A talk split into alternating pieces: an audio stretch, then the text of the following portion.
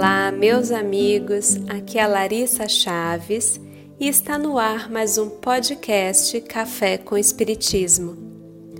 Qual de nós que já tenha tido a oportunidade de ler os romances históricos de Emmanuel pela mediunidade de Chico Xavier, quais sejam Paulo Estevão, há dois mil anos, cinquenta anos depois e Ave Cristo, não terá se surpreendido com a fé na vida futura testemunhada pelos primeiros cristãos.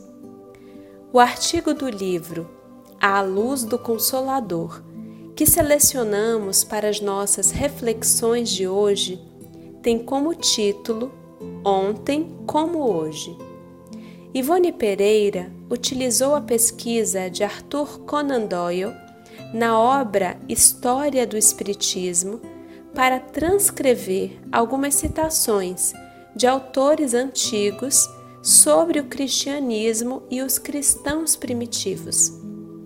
Diz Ivone Pereira: Uma das provas lembradas pelo grande psiquista inglês são as inscrições fúnebres dos túmulos catacumbas, as quais em Roma ou em outras províncias do império absolutamente não são desoladoras, mas vigorosas, revelando fé e esperança. Enquanto os túmulos dos romanos exprimiam abandono, descrença no futuro, materialismo, diziam as inscrições das catacumbas cristãs.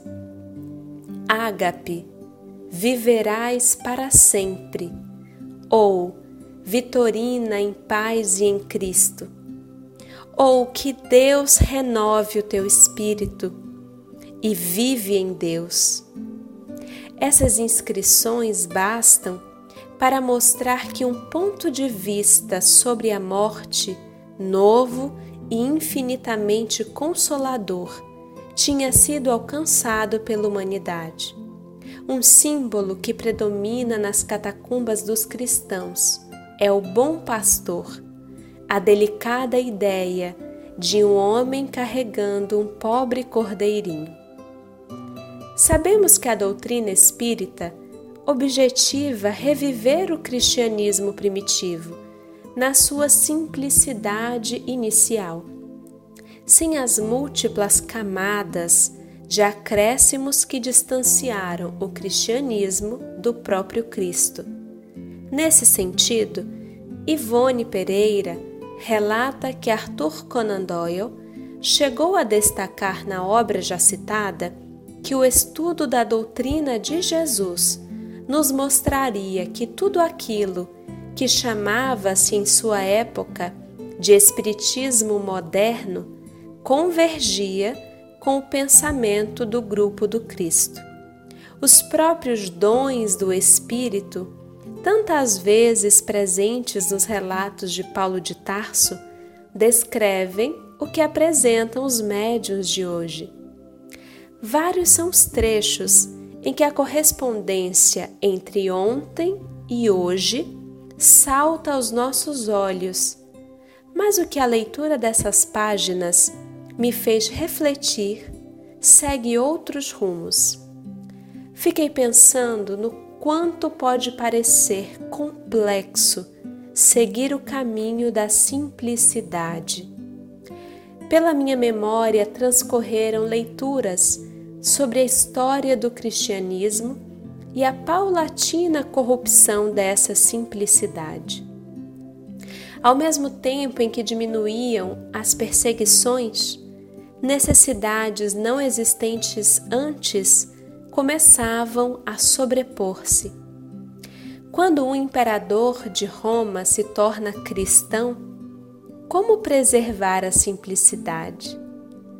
Não foi uma coisa apenas, não foi do dia para a noite foi um processo.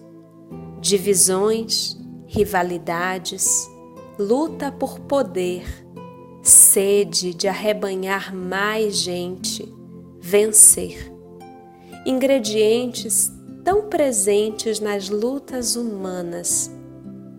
entranharam-se de tal forma no cristianismo que já não era possível encontrar a mensagem de Jesus no Verbo ou na vida dos cristãos. Nesses curtos minutos que estamos aqui juntos, te convido à simplicidade. Não é fácil, mas continua simples. Amar a Deus acima de todas as coisas e ao próximo como a ti mesmo. E que nos amemos uns aos outros como o próprio Cristo nos amou. Um grande abraço a todos e até o próximo podcast Café com Espiritismo.